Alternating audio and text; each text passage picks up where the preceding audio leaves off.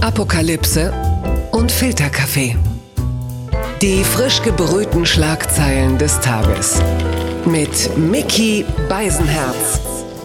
Einen wunderschönen Mittwochmorgen und herzlich willkommen zu Apokalypse und Filterkaffee, das News Omelette. Und auch heute Morgen blicken wir ein bisschen auf die Themen des Tages. Was ist interessant? Was ist spannend? Was ist bemerkenswert. Und ich bespreche das alles nicht alleine, denn bei mir ist ein Gast. Er ist Comedian, er ist Buchautor, ein feiner Mensch und er kommt aus dem Bundesland unseres Bundeskanzlers Markus Söder. Hier ist Michael Mittermeier. Guten Morgen. Guten Morgen. Es fühlt sich immer noch strange an, so einen Satz zu hören. Obwohl wir ihn wahrscheinlich in der Zukunft noch öfters hören werden. Ja, wobei wir immer vergessen, dass so ein, äh, so ein Jahr bis zur Bundestagswahl echt noch verdammt lang sein kann. Er kann im Zweifel sogar selbst ein Armin Laschet noch. Na gut, okay, jetzt wollen wir jetzt nicht übertreiben. Das natürlich. Nicht. Das war bei Herrn Gintor so. Da hast du in einem Podcast gesagt, wenn jetzt nichts mehr Blödes passiert, dann wird der weit kommen. Ja. Und was war? Vier Stunden später ja. War da raus. Wahnsinn, ne? Oder? Ja, manchmal geht das. Das ist, äh, ich habe prophetische Kräfte. Naja, gucken wir mal, wie, wie das hier weiterläuft. Die Schlagzeile des Tages müsste eigentlich lauten, Bundesregierung bemüht sich schnellstmöglich um Evakuierung der rund 13.000 Geflüchteten im Flüchtlingslager Moria. Bislang war Corona das größte Problem dort neben der fürchterlichen Unterbringung der Menschen. Jetzt kommt auch noch Feuer dazu. Man hat die Bilder im Internet gesehen. Die Flammen schlagen hoch. Was genau die Ursache ist, ist uns zur Stunde nicht bekannt. Wie viele Menschen inwieweit betroffen sind, das können wir auch nicht sagen. Was man sagen kann, ist, dass das Ganze eine absolute Katastrophe ist. Es ist eine Katastrophe mit Ansage, es ist ein Versagen der Politik, ein Versagen der EU und natürlich auch ein Versagen der deutschen Bundesregierung, die sich gestern mit einem anderen Thema befasst hat, das zynischerweise, und das muss man wirklich sagen, zynischerweise in diese Rubrik heute fällt. Die Schlagzeile des Tages kommt vom Handelsblatt. Es geht um den Autogipfel und da steht Transformationsfonds statt Kaufprämie. Bund will weitere Hilfen für Autoindustrie prüfen. Der Autogipfel im Kanzleramt hat keine konkreten Ergebnisse hervorgebracht, wohl aber eine Tendenz. Spezielle Fonds sollen helfen, den Umbruch der Branche zu finanzieren. Ja, man ist sich halt uneinig darüber, wie es halt weitergeht. Ne? Wie geht es mit den Zukunftsinvestitionen in die Fahrzeugbranche? Äh, wie geht es da weiter? Wie geht man mit dem ganzen Geld um? Es geht da um zwei Milliarden. Und ähm, es hat sich ja Angela Merkel hat sich getroffen mit äh, Vertretern der Automobilindustrie, mit den Ministerpräsidenten von Bayern und Niedersachsen. Und man hat sich zusammengeschaltet mit den Fachministern per Videokonferenz. Also da kamen einige zusammen. Eigentlich wusste man schon, es wird vor November eh nicht viel passieren. Und trotzdem hat man gerne mal drüber gesprochen. Und äh, was ich äh, interessant fand, die CSU, vor allen Dingen in Gestalt unseres Verkehrsministers Andreas Scheuer, er ist es ja tatsächlich, ähm, die haben angeregt, äh, äh doch immer noch weiter Kaufprämien für Verbrennungsmotoren äh, einzustielen, weil, und das fand ich ein tolles Zitat von Andi Scheuer, er hat gesagt, es stehen viele moderne Fahrzeuge auf Halde, die müssen vom Hof. Er ist wirklich ein sensationell guter Verkäufer, der Scheuer, oder? Aber es klingt eher wie so ein Traktorverkäufer. Was sind denn das für Fahrzeuge, ja. die da so alle modernen Kriterien treffen, aber dann wahrscheinlich noch mit irgendwas fahren, was, was wirklich verbrennt. Also ich, ich finde sowieso, eigentlich ist es Wahnsinn. Wir haben uns jetzt irgendwie und die Schlagteile und der Wahnsinn, der Autogipfel und sie reden und die schönen Formulierungen, die du alle vorher vorgelesen hast, ist gleich nichts. Nö. Also nichts, ist ja nichts rausgekommen. Nee, es ist nichts rausgekommen. Oder habe ich was versäumt? Nee, nee, es ist nichts rausgekommen. Also es ist zumindest auch nicht das rausgekommen, dass es jetzt eine äh, Kaufprämie für Verbrennungsmotoren gibt. Das äh, muss man ja auch sagen. Man will halt jetzt gucken, wie hilft man der Zulieferindustrie und ähm, ja, Forschung und Innovation, wie gibt man es aus? Also die, die, die Verbrennungsmotoren zu stärken, scheint mir jetzt wirklich wenig sinnvoll. Ähm, wahrscheinlich muss man doch ein bisschen mehr in die E-Mobilität investieren, aber halt eben nicht nur in die Fahrzeuge, sondern vor allen Dingen in die Infrastruktur. Weil das ist ja doch immer noch so die größte Bremse meines Erachtens. Oder man sorgt halt gleich dafür, dass die ganzen Autos aus der Innenstadt verschwinden, ähm, was mich als Autoliebhaber natürlich schwer treffen würde. Aber machen wir uns nichts vor, die Städte sind voll, oder? Ja, also ich, äh, wie gesagt, also wenn das ein Zukunftsgipfel ist, dann ist die Frage, was das Wort Zukunft da eigentlich bedeutet. Aber, äh, mein Gott, es ist mal wieder das typische ähm, Bayern, Niedersachsen, die halt Autoindustrie haben, die sagen, ja, da müssen wir jetzt schon, da brauchen wir aber schon ein bisschen, also ein bisschen Geld einmal so wieder, weil da sonst ja ein paar Leute, also eigentlich ist es nicht ernst zu nehmen. Also obwohl es ein ernstes Thema ist. Markus Söder wollte ja 2007 schon äh, alle Verbrennungsmotoren bis 2020 verbieten. So hätte er mal auf sich selbst gehört, aber das ging auch nicht. Übrigens den Satz, äh, der ist auf Halde, der muss vom Hof, das trifft eigentlich auch ziemlich genau auf unseren Verkehrsminister selber zu, oder? Aber gut, naja, eine Sache noch, das fand ich ganz spannend. Friedrich Merz hat sich natürlich auch, also wie immer, wenn er nicht gebraucht wird, sich auch geäußert. Er hat geschrieben bei Twitter, ich würde sehr dafür plädieren, jetzt nicht von Staatswegen festzulegen, welche Technologien in Zukunft umweltverträglich sind. Die deutsche Autoindustrie ist hochinnovativ. Eines Tages könnte es auch emissionslose Verbrenner geben. So, also dieser Mann ist extrem zukunftsgewandt, aber Hauptsache Verbrenner. Ach Gott, ja. Hm. Aber lustig, wahrscheinlich ja. ist er dann ist er angeflogen mit dem Flugzeug und, und ist dann ausgestiegen und hat die kurze Rede gehalten, ist wieder eingestiegen und ist weggeflogen. Also, äh, aber schön, dass er auch seinen Senf dazu abgibt. Also, ja. äh, ich habe ja Respekt vor dem, weil der immer wieder wie so, das ist wie so ein, ja, so ein Untoter, den sie alle, ich weiß nicht, immer wieder erwecken, dann kommt der, rödelt rum sagt nichts, aber alle sagen, ja, der Friedrich, äh, jetzt war er wieder da. Blattgold. Die Tagesschau meldet Konfrontation im Fall Nawalny. Russland bestellt deutschen Botschafter ein. Die diplomatische Auseinandersetzung im Fall des vergifteten Kreml-Kritikers Nawalny gewinnt an Schärfe. Das russische Außenministerium hat den deutschen Botschafter einbestellt und wirft der Bundesregierung vor, sie blöffe. Ich persönlich würde mir ja anstelle jedes Menschen immer genau überlegen, ob ich in die Botschaft von irgendeinem Schweineregime gehe. Also spätestens seit Khashoggi höre ich gefühlt immer gleich die Knochensäge. Jetzt muss also der, der deutsche Botschafter muss äh, bei den Russen antanzen und alles vorlegen, was man so gerade hat äh, in, in Sachen Laborwerte und äh, die, äh, aber, die, aber, das Labor der Bundes muss, ja? muss es eigentlich nicht andersrum sein? Also, wir, also als ich das gelesen habe, war so, äh, Entschuldigung, die Wörter muss man umstellen. Russland und deutsche Botschafter, also Deutschland und russischen Botschafter. Ja. Das heißt, wir müssen jetzt antanzen. Das ist richtig. Weil die sagen, ja, also jetzt aber so geht es nicht. Wir müssen denen ja sagen, was wir an Laborwerten und so haben, weil sie wollen beim nächsten Mal einfach ein bisschen effizienter vorgehen. Also Russland sagt, es ist an der Zeit, die Karten offen zu legen, weil es für alle klar ist, Berlin blöfft, um einem schmutzigen politischen Getue dienlich zu sein. Also das heißt, Russland ist wieder, man klingt jetzt fast ein bisschen wie die Linkspartei, wenn man sagt, wieder einmal äh, ist Russland Opfer einer, einer schlimmen Kampagne geworden.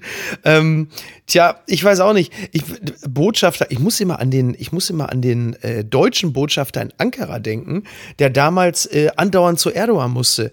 Der ist ja so, so häufig darüber gesprintet, dass er innerhalb von wenigen Wochen Crossfit-Meister war. Also, die, die, Botschafter sind eigentlich immer die ärmsten Schweine, oder? Die müssen immer hin, die müssen sich dann anschreien lassen und müssen eigentlich mit den Schultern zucken und sagen, ja, ich, ich weiß es doch auch nicht, was soll ich dir machen? Aber er wirkt halt wirklich ein bisschen, als hätte euer, also Novichok, da hätte ja nun wirklich auch Putin einfach ein großes P auf die Brust von Nawalny malen können, oder? Ja, ich, ich finde, Novichok klingt eh sowieso immer so ein bisschen, das klingt so harmlos und finde es nett, das klingt so nach Kasachok und dann noch was zum Trinken. Ja, oder nach Langnese, ne? So no Novichok, jetzt irgendwie Freibad, jetzt holen wir uns noch einen Novichok.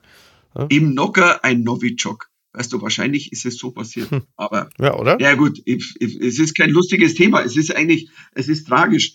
Und obwohl ich äh, das Lustigste fand, äh, was heißt lustig in dem Zusammenhang, wir alle, ja, wir haben jetzt Beweise und es ist Wahnsinn und das darf man nicht. Der Maß, selbst die Merkel hat ja mal was gesagt und zwar konkret. Ja. Also so geht es nicht. Und, und dann hieß es beim Trump, ja, äh, wir haben da, also wir haben keine Beweise. Also nö, also wir wissen da noch nichts. Ja. Äh, gut, dass du den Namen Trump erwähnst, denn äh, auf den kommen wir jetzt zu sprechen. Twitter, 280 Zeichen Wahnsinn.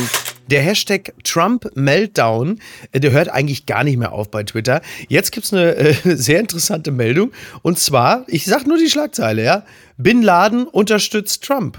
Das finde ich, ist doch mal, das ist doch schon mal eine Schlagzeile, die passt doch fantastisch ins Jahr 2020. Also eine Nichte des früheren Al-Qaida-Chefs warnt vor einem Zitat, 2. 11. September, falls Biden zum Präsidenten gewählt werde, die Wiederwahl Trumps sei lebenswichtig für die westliche Welt. Ja, Trump und Bin Laden, gut, mit Wolkenkratzern sind beide berühmt geworden, aber dass diese Namen nochmal äh, auf eine ja fast schon freundschaftliche Art und Weise zusammenkommen würden, das äh, überrascht mich dann schon, denn die Nichte von Bin Laden, die übrigens Bin Laden sich schreibt. Ist ja klar, ist ja auch eine Frau.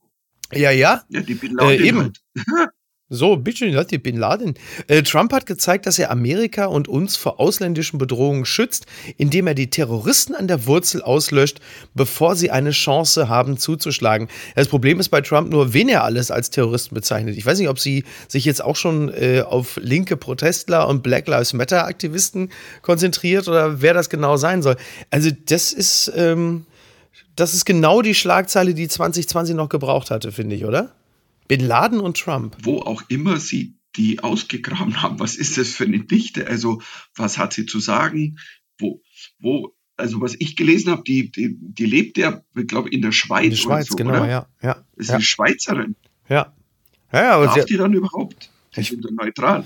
ich weiß auch nicht, auf jeden Fall hat sie eine Make America Great Again Kappe. Aber ist schon lustig, oder? Das, also die, du musst dir vorstellen, ja, die, die Nichte von Bin Laden findet Trump sympathischer als die eigene Nichte. Das finde ich schon, finde ich schon. Hast du es mitbekommen, dass Trump jetzt übrigens angeblich, das hat die New York Times berichtet, dass der Wahlkampf von Trump so ein bisschen finanziell ausgedünnt ist und dass Trump jetzt angekündigt hat, zur Not auch mit Privatmitteln seinen Wahlkampf zu finanzieren. Da stehen also so 100 Millionen Dollar im Raum. Ähm, Finde ich auch spannend. Hätte ich nicht gedacht. Ich dachte, die Kohle, äh, die fließt da einfach so, aber offensichtlich geht denen langsam so ein bisschen die Puste aus. Ja, der Biden hat echt zugelegt. Also man muss ja auch sagen, also als er dann wirklich mal aus dem Keller ist und äh, die, die Rede gehalten hat auf dem Parteitag, wo er dann nominiert wurde, das war auch die erste richtige, ich würde mal sagen, Rede-Rede. Mhm. Das, das Schlimme ist ja, dass ja äh, wir alle ja, wollen nicht, dass Trump äh, nochmal Präsident wird.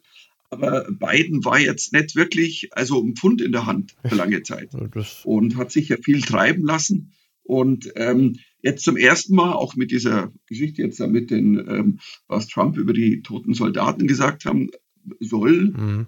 ich glaube, er hat gesagt, also da bin ich jetzt einfach mal voreingenommen, weil äh, das ist seine Wortwahl und er hat auch über John McCain ja auch genügend abgelästert, dass er ein Loser ist und so. Genau. Ähm, ich hoffe, dass es, ähm, ja, ich eigentlich hoffe, dass es gar nicht spannend wird. Ich hoffe, dass irgendwas rauskommt, dass sie doch noch irgendwie Trump ein Foto finden, wo er Golden Shower mäßig irgendwo in einem Penthouse in Russland. Und du Aber glaubst, das würde reichen, dass er äh, nicht gewählt wird, nein, Michel? leider nicht. Er wird es uns als Corona-Test verkaufen. Er wird Nee, es uns was- einfach als Corona-Test Ja. verkaufen. wahrscheinlich wäre es so und dann würden die ganzen Evangelikalen sagen, seht ihr, das ist Gottes Glühen. Das ist Gottes Glühen. Er ist berufen. Die gute Nachricht des Tages. Kommt von der Mopo und äh, ist nicht für alle eine gute Nachricht, aber doch für viele. Corona-Erlasse in Hamburg, Bordelle und Winterdom öffnen, Maskenmuffel zahlen doppelt. Ja, dass jetzt Bordelle und der Winterdom in einer äh, Schlagzeile äh, genannt wird, das hat ein bisschen mit den Hamburger Verhältnissen zu tun. Der Winterdom ist mindestens genauso wichtig äh, wie der äh, Rest des Verkehrs. Auf diese Meldung hat das älteste Gewerbe der Welt lange gewartet. Nach monatelangem Corona-Shutdown wird Prostitution in Hamburg vom 15. September wieder erlaubt. Ja, das ist natürlich ähm, für die ganzen SexarbeiterInnen eine sehr, sehr gute Nachricht. Das gilt übrigens für den kompletten Norden und auch äh, Teile äh, von Restdeutschland, dass die Bordelle wieder öffnen dürfen, weil es da einfach keine Verhältnismäßigkeit mehr gibt. Die äh, Gerichte haben das ja teilweise auch äh, gekippt.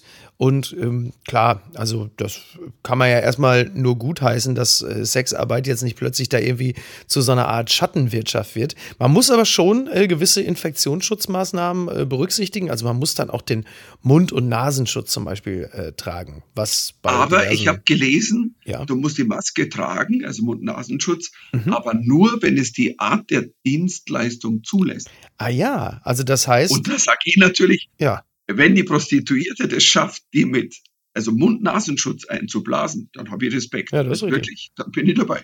Ja, das also Benjamin Blümchen. Ja, ja und, und äh, ist es, ich sag mal so, weil man kennt das ja aus der Bahn, wenn ich jetzt partout keine Lust habe, beim Sex äh, eine Maske zu tragen, dann kann ich doch wahrscheinlich äh, beim, äh, beim kleinen Fickerchen, kann ich doch einfach ein Brötchen essen, oder? Weil beim, beim kannst du doch währenddessen, kannst du sagen, aber ich äh, nehme mal so eine Capri-Sonne, äh, mach ruhig weiter, lass dich nicht stören. Ich habe nur keine Lust dabei, die Maske zu tragen. Ich kriege ja sowieso immer so schlecht Luft beim Sex. Das wäre doch theoretisch eine Maßnahme, oder? Oder liege ich da komplett falsch? Ich weiß es nicht. Die Frage ist ja auch, ähm, äh, wenn, wenn dann die Maske, also die getragen werden muss, weil er, also, weil er sie von vorne nicht sieht. Mhm.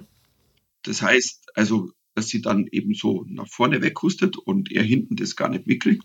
Tja. Ähm, es ist, äh, es äh, ist in, interessant. Übrigens ah. nochmal der, der Dom, das, das muss man vielleicht noch dazu sagen. Der Dom ist ja hier in Hamburg jetzt kein. Der ist in Köln. Ja, ja, ja. ja. ja ich, der muss Aber es gibt ja den, kommen. Der ist, ja, das ist, nein, das ist wichtig. Aber es gibt ja, ist ja ein, große, ist ja ein großes Volksfest in Hamburg. Es ist ja eine, eine Kirmes und die geht äh, vom 6. November bis zum 6. Dezember und die soll wohl stattfinden. Äh, Frühjahr und Sommer ist ja ausgefallen. Es ist aber so, dass es wohl äh, nur begrenzt ist auf 6000 Leute. Das ist die Besucherzahl. Aber so kann man halt Abstände auf dem Gelände einhalten und dann werden äh, Schlangen vor den Fahrgeschäften vermieden. Ist immer eine, eine, eine schöne Meldung. Das muss man sagen. Das ist für viele ähm, nicht nur in Hamburg gut, weil das natürlich auch auf den Rest Deutschlands ja auch eine Signalwirkung hat, dass diverse Volksfeste und, und äh, vielleicht auch möglicherweise irgendwelche Weihnachtsmärkte dann doch geöffnet sind. Ähm, ja, das kann man ja erstmal, kann man ja gut heißen. Oder? Ja, kann man mal gut heißen und ähm, ich sag mal so, wäre für meine Branche ja auch mal ein bisschen ein Zeichen, dass es aufmacht. Weil ja. ähm, wir Leibkünstler sind ja, ich sage mal, ein bisschen am Arsch immer nur. Und das ist eine wunderbare Überleitung zur nächsten Rubrik. Ich dachte, du wärst längst tot und damit meine ich den Kulturbetrieb. Die Gala äh, beschreibt etwas, was heute stattfinden wird. Alarmstufe Rot. Lindenberg und Co. rufen zur Demo auf. Mit der Alarmstufe Rot-Demo heute in Berlin soll die Notlage der Veranstaltungsbranche von der Politik Beachtung finden. Es ist eine große Demonstration, die startet heute um 12.05 Uhr auf dem Alexanderplatz. Udo Lindenberg ruft auf Facebook dazu auf, an der Demo teilzunehmen, denn äh, ja, die große, aus unserer großen Partei Panikfamilie werden wohl einige Firmen und Solo-Selbstständige, pipapo. Ja, also es sind sehr viele Menschen, die teilnehmen. Äh, Caroline Kebekus hat über Instagram dazu aufgerufen. Äh, Bands wie Glasperlenspiel sind dabei, Zweiraumwohnung, Johannes Oerding, Inka Bause.